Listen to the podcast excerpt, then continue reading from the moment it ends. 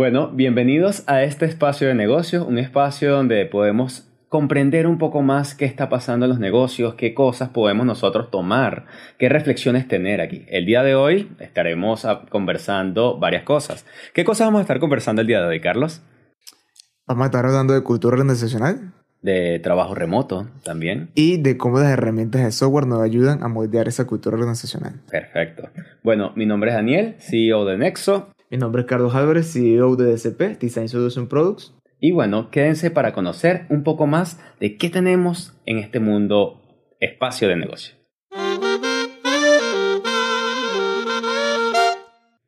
El día de hoy tenemos varias cosas preparadas, como por ejemplo lo que es el tema de cultura, el tema de cómo nosotros podemos manejar las organizaciones, pero a mí siempre me gusta es conocer cómo lo hacen. O sea, no, no tratar de reinventar, reinventar la rueda, porque ya muchas organizaciones, digamos que han dado bastantes palos hacia muchos intentos, muchos tropiezos, y bueno, la idea en este espacio de negocio es conversar y anticiparnos a este tipo de cosas. Fíjate que cuando uno habla de cultura, de cultura organizacional, hay como que cuál es la cultura, ¿ok? ¿Qué es lo que se viene haciendo? Eh, más o menos cómo, cómo, cómo opera esta empresa. Y eso está bien, pero uno de los grandes desafíos en cuanto a cultura organizacional es crear una buena cultura, fomentar cambios dentro de esa cultura. Entonces, ¿cómo, cómo haces tú para implementar un cambio y jugar con, con las fuerzas que, que, se oponen a ese cambio? Correcto. Ese es uno de, de las grandes, eh, digamos, de los grandes obstáculos que sufren los gerentes eh, hoy en día, Y las organizaciones eh, per se. Porque estamos en un mundo que cambia demasiado rápido, Cambia a una velocidad que a veces no da chance de, adaptarse a las mejores empresas del mundo, a las empresas más ágiles del mundo. Imagínate tú que no seas ágil en lo absoluto, O que no tengas la capacidad de implementar cambios eh, a una velocidad eh, que te permita reaccionar, Incluso vemos que nosotros queremos crear una cultura, crear algo diferente, pero nos vemos enfrentados a un cambio. ¿Por qué nos enfrentamos tanto al cambio? O sea, ¿por qué es lo que cuesta? O sea, porque a veces tenemos que irnos a la raíz, no simplemente imponerlo, no simplemente decir, mira, tenemos que modificar esto, tenemos que cambiar el paradigma. A veces no, a veces es necesario, pero ¿qué podrías tener en consideración según tu experiencia, según lo que has visto? Fíjate que el ser humano eh, biológicamente él se va a resistir a muchos de los cambios, ¿ok? Va, siempre va a ofrecer resistencia. Eh, hay personas que son eh, más dadas para los cambios. Y bueno, viene el cambio, chévere, me adapté y ya. Sin embargo, esa persona tiene un nivel de resistencia, solamente que su nivel es más bajo.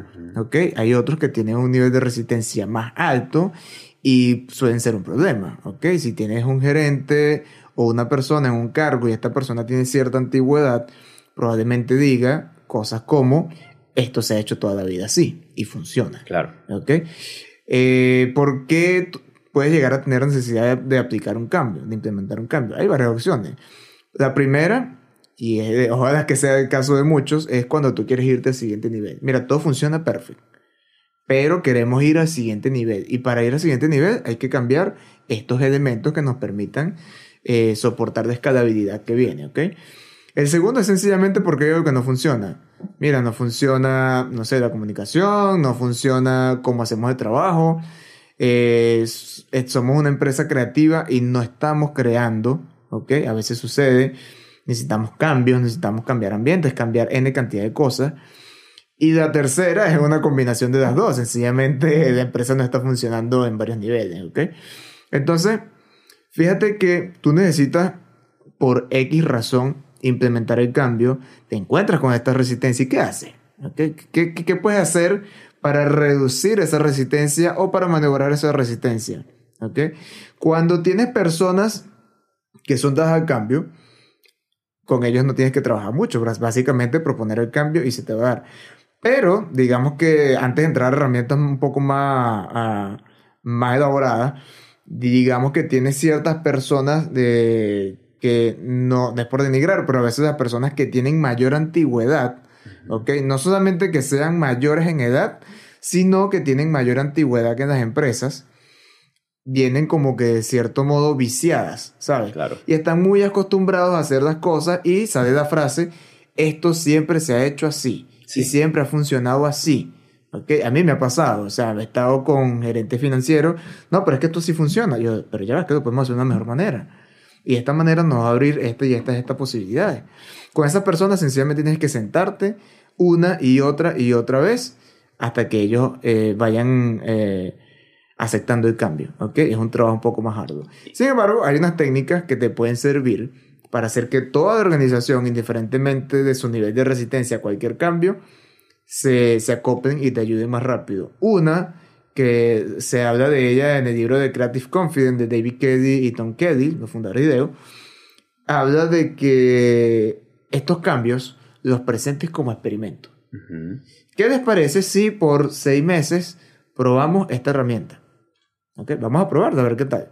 Y eh, ahí, de hecho, cuento un caso eh, de una empresa que estaba trabajando mucho, mucho en cubículos, cubículos para cada quien y todo esto, y comienza esta, como ya la visión de las oficinas abiertas, del concepto abierto. Y si ellos eran los que iban a proponer ese concepto, porque esta empresa era una empresa que eh, eh, diseñaba oficinas, Ujú. ellos tenían que ser precursores del mismo concepto Claro. como tal, ¿ok? Claro Entonces le plantearon, mira, vamos a trabajar seis meses eh, bajo este concepto de oficinas, con oficinas abiertas, a ver qué tal nos va. Y fueron trabajando y cuando llegaron a los seis meses ya no querían soltarlo. Obviamente, te- eh, fíjate que la barrera de resistencia se reduce cuando te lo vendo como un experimento. Si te lo vendo como, mira, mañana cambiamos y esto va a ser así. Como que Sí, hay una resistencia un poco pero mayor. me estás imponiendo algo. O sea, te sientes agredido de alguna manera porque te están imponiendo algo. Y tú, ¿por qué me lo cambias si toda la vida ha funcionado así? ¿Ok? Entonces, te cuesta, obviamente, ver el beneficio de eso. Obvia- siempre tienes que explicar el porqué detrás de cada pequeña cosa y tienes que informar a todos los miembros de tu equipo. Pero una forma de que estos cambios pasen, como decimos aquí en Venezuela, pasen colado, es venderlos como un experimento. Correcto. Incluso cuando también vemos la analogía de, por ejemplo, No Rules Rules, que es otro libro también que habla de la cultura de Netflix, eh, él in- invita, o sea, me llama la atención de que la invitación es a no se acostumbren. O sea, no, no tengan como ese castillo sólido en piedra donde no va a ser... No, no, o sea, el mundo está cambiando muy rápido. Y, por ejemplo, en esta época donde nosotros en muchas ocasiones vemos que empresas están sufriendo porque se fueron a remoto y se fueron a remoto de una manera muy empírica, muy, bueno, o sea, no sé qué Abrupta. hacer, vamos, vamos a ver qué sale, vamos a ver qué sucede aquí. Y están en riesgo eh, lo que es el prestigio, lo que es la calidad del producto, tantas cosas que hay que tocar ahí. Pero me gusta la, la analogía de no se preparen, no se queden nada más eh, en este castillo, sino que hay que cuidar más espacios. Es tal cual como cuando le dices a un astrónomo, vas a ser astronauta. Ya no estás en tu refugio, ya no vas a estar solamente viendo las estrellas, sino que vas a convivir con ellas y las reglas cambian. O sea, la, la física cambia, todo va a cambiar. Entonces, eh, esto es algo genial que yo he visto que muchas organizaciones les cuesta hacer. Eh, tú, tú- tú tocabas mucho el tema de lo que era el directivo, que bueno, a veces tiene como esa barrera, tiene esto. Y hay que llegar a ese punto de reflexión porque la directiva muchas veces puede ser la peor barrera, puede ser el peor ejemplo a este tipo de cambios. Por miedo, por problemas en el tema de controles, de mira cómo controlo esto, cómo hago para regular esto. Y muchas cosas han surgido, por ejemplo, yo he tenido varias asesorías que me han llegado a organizaciones diciendo, yo pasé a remoto, pero no sé cómo hacerlo, no sé cómo manejarlo. Y algo que me llamó mucho la atención fue que dos organizaciones decían, tienen que conectarse y estar conectados todo el día. O sea, era algo como, ya va, o sea, es una, algo presencial, o sea, estoy tratando de llevarlo presencial a lo digital, cuando en realidad hay una diferencia muy grande entre todo lo que es las bondades que te da lo presencial y todas las bondades que te puede dar lo remoto. Entonces, vemos que este ha sido, por ejemplo, un hito, ha sido un cambio radical a, lo que puede ser el romper las fronteras, romper incluso eh, espacios y culturas de trabajo actuales que nosotros tenemos, pero llevarlo y, y, ir practicando desde ahora. Con estos pequeños cambios te pueden preparar para el cambio grande. El cambio que es, vamos a hacer un nuevo negocio, vamos a hacer algo diferente. Lo vemos, por ejemplo, en Amazon. Este es un caso que me llama mucho la atención porque eh, su cultura es vamos a sacar otro nuevo proyecto, vamos a hacer esto. Y no es nada más una web donde simplemente envío información. Cuando nosotros vimos que ellos estaban haciendo soluciones de manera innovadora, que era, tengo un servidor que se me está colapsando, vamos a vender servidores. Eso es un proyecto diferente. Eso es incluso otro, otra dinámica, otras profesiones que van a entrar dentro de la organización. Pero ¿cómo te preparas tú para eso? Porque empezando desde lo pequeño podemos escalar y poder llegar a lo grande. Empezando con pequeños pasos. Pequeños, eh, vamos a decirlo, discursos, tal cual como, por ejemplo, eh, en Netflix se llevó su, frente fue, vamos a hacer una televisión de streaming, eh, una televisión que va a ser genial, va a ser para cada persona de manera instantánea y acortando mucho los que son los costos también, costos de traslado, entre otras cosas. Su bandera fue poder vender a productoras, una de ellas fue Disney, y de repente les dijeron, mira, Disney te va a montar la competencia. Hasta hoy tenemos, hasta esta fecha tenemos licencia. ¿Qué hizo Netflix? Vamos a mandar personas al mundo a que empiecen a buscar producciones emergentes que estén surgiendo y vamos a patrocinarla. Vamos a hacer que ellos crezcan. Y fue algo interesante porque no es yo voy a hacer todo, sino voy a permitir que otros crezcan conmigo también. Entonces, es un cambio que se está dando, un cambio... Eh, vamos a decirlo, de modelo de negocio, que es lo que a veces duele. Salirse de su zona de confort es un cambio incluso de recursos destinados, que uno puede tener una proyección de un año. Eh, yo soy partidario de las proyecciones a largo plazo, pero también tener presente que las proyecciones a mediano y a corto plazo pueden cambiarte. O sea, te pueden cambiar completamente. Y todo ese esfuerzo que a veces las personas dicen, tal cual como tú dijiste, biológicamente nosotros nos duele. a nosotros eh, eh, el cuerpo nos dice sobrevive y no gastes tanta energía. Entonces cuando te dice, mira, vamos a aprender esta dinámica diferente de trabajo, vamos a empezar a trabajar de manera remota, vamos a hacer esto empiezas a sentir más cansancio al inicio, empiezas a sentir como que no, o sea, saturado de información. sí, sí, así. Sí, fíjate que siempre, siempre que hay un cambio, eh, las primeras semanas son tétricas. o sea, ¿te gusta el cambio o no te gusta el cambio? Porque estás implementando software nuevo. Y ya vamos a hablar de software, pero estás implementando software nuevo y no sabes cómo se utiliza el software, ¿ok? Eh, nosotros estamos utilizando en parte de los proyectos utilizamos Trello en un momento y luego migramos a ClickUp. Las primeras semanas ah, fueron como que un poco suave porque ClickUp se parecía, pero en algunas cosas como que, ok, tengo que pasar esto para acá, esto lo hacía hacia allá, aquí cómo lo voy a hacer. Y ese tiempo extra va a hacer que tu semana se sienta mucho más cargada. ¿ok? Correcto. Mira, o ponte eh, el piloto de Fórmula 1 que cambia de un equipo para otro. Está cambiando, es un carro totalmente diferente, ¿ok? Con fabricantes diferentes y todo lo demás. Necesitas, o sea, es un cambio que vas a tener una resistencia porque no estás acostumbrado a, a ninguno de esos controles. Igualmente pasa en la empresa. Mira, ya no puedes utilizar, que pasaba mucho antes, ya no puedes utilizar Excel, ahora tienes que utilizar el software ERP Concha, pero es que ¿cómo lo uso? Bueno, ahí está el manual, está esto, está aquello, tiene soporte. Pero todo el trabajo que tienes que hacer para llegar al punto en el que hagas las cosas realmente mejor que como las hacías antes, es un esfuerzo, ¿ok? Y todo eso, eh, a las personas que tienen, ofrecen mayor resistencia, eso le pone la pendiente casi que 90 grados. Ahora, fíjate que hay algo muy, muy importante hablando ya del software es que los software que nosotros utilicemos van a conducir hacia dónde va la cultura, la cultura organizacional. ¿okay? Correcto. Si utilizamos al día de hoy software que están basados en la nube, ¿hacia dónde nos lleva eso? Versus, como pasaba antes, software basado en una intranet. ¿Okay? Ya al día de hoy una intranet, eso es algo como que, ¿qué me estás hablando? O sea, una intranet, eso es antiguo, por así decirlo, porque casi todo está en el cloud, así sea un cloud eh, propio tuyo, pero está en la nube, pues. Entonces, fíjate que, por lo menos nosotros al implementar el ClickUp, cada, cada, cada herramienta que tiene te lleva a que como organización te comportes diferente.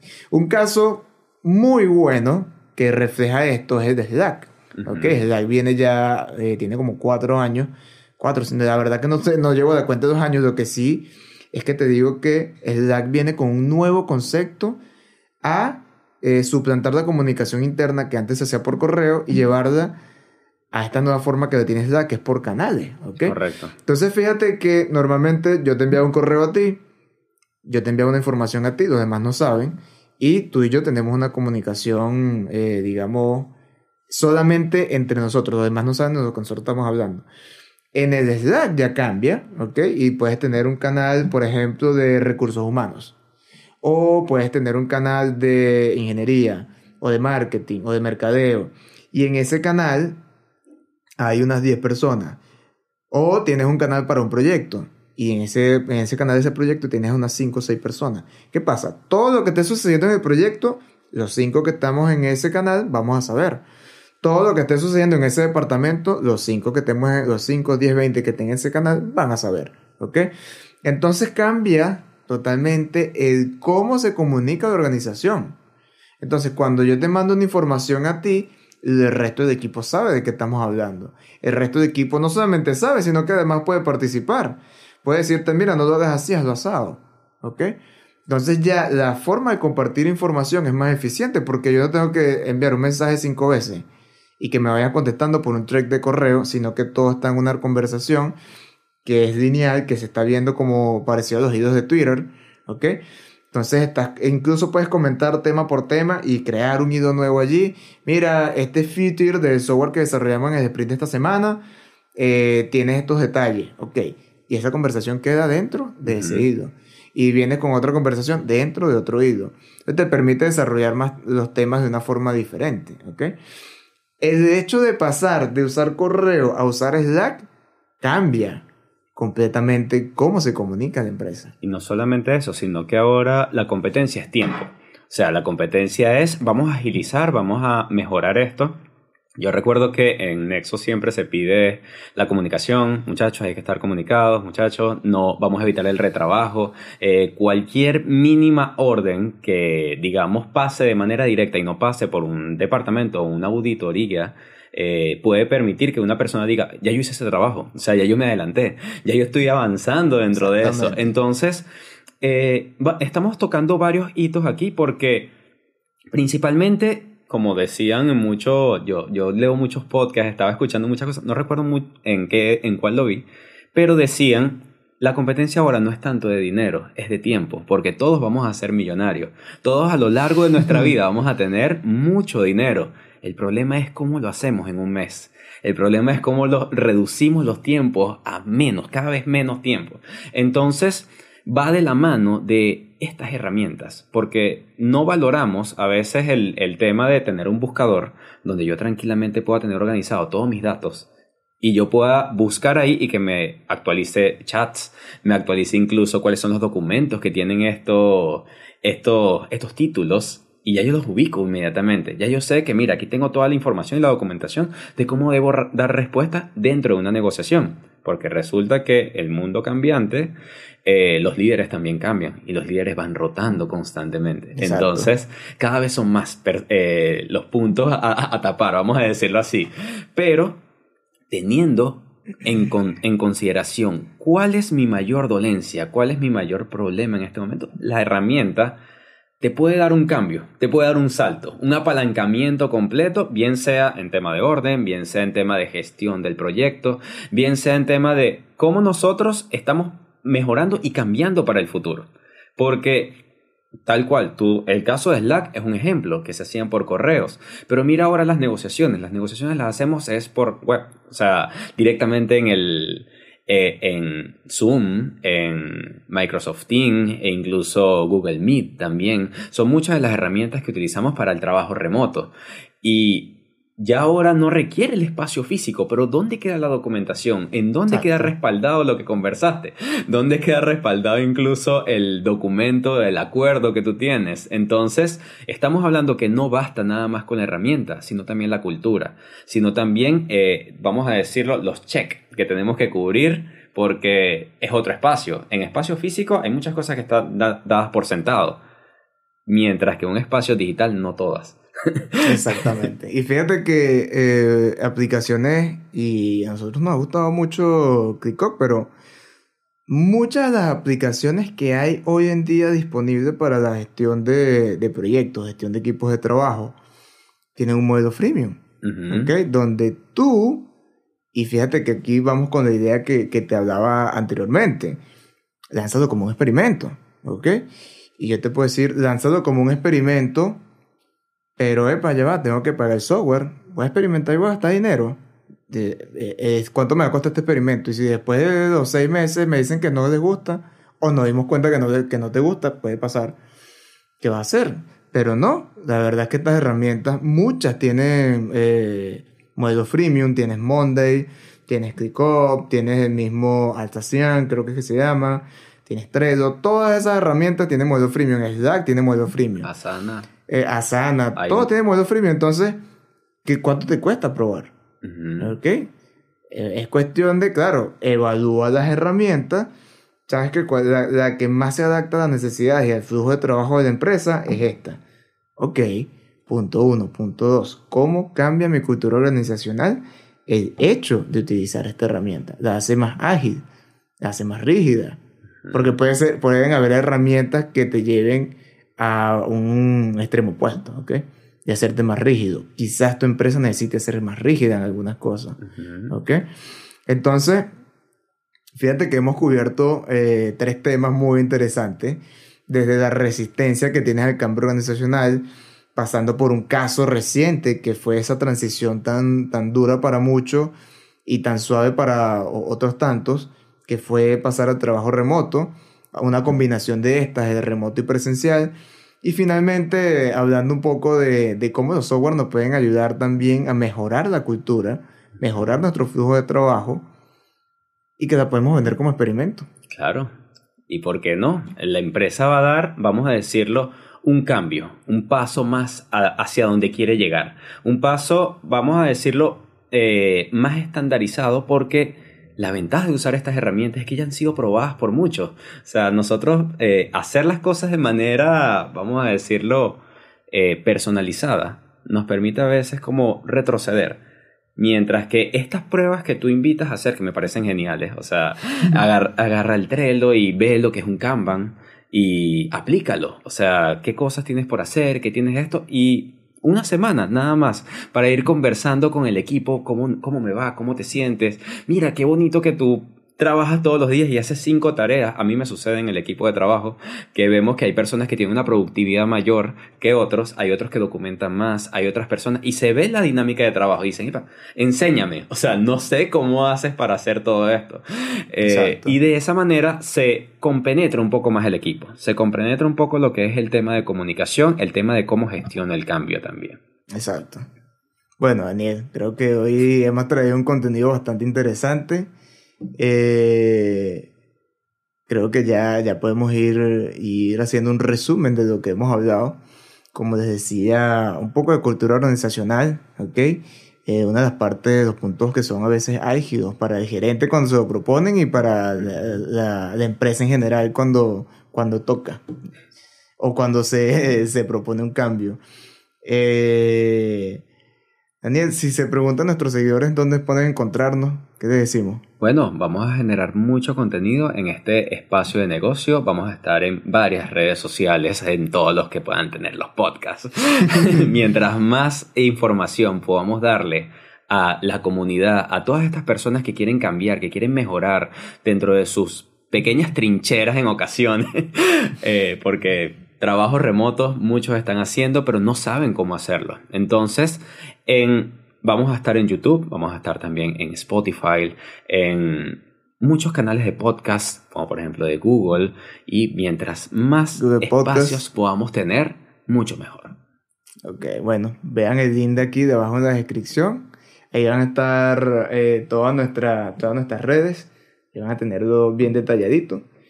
Y bueno, Daniel, Creo que ya por hoy estamos listos, entregamos bastante contenido. y es verdad, eh, siento que he aprendido muchas cosas hoy contigo, hablando de todo esto, trabajo remoto. Igualmente. Bastante interesante. Bueno, Daniel, cerramos este episodio de Espacio de Negocio. Nos vemos en otro espacio.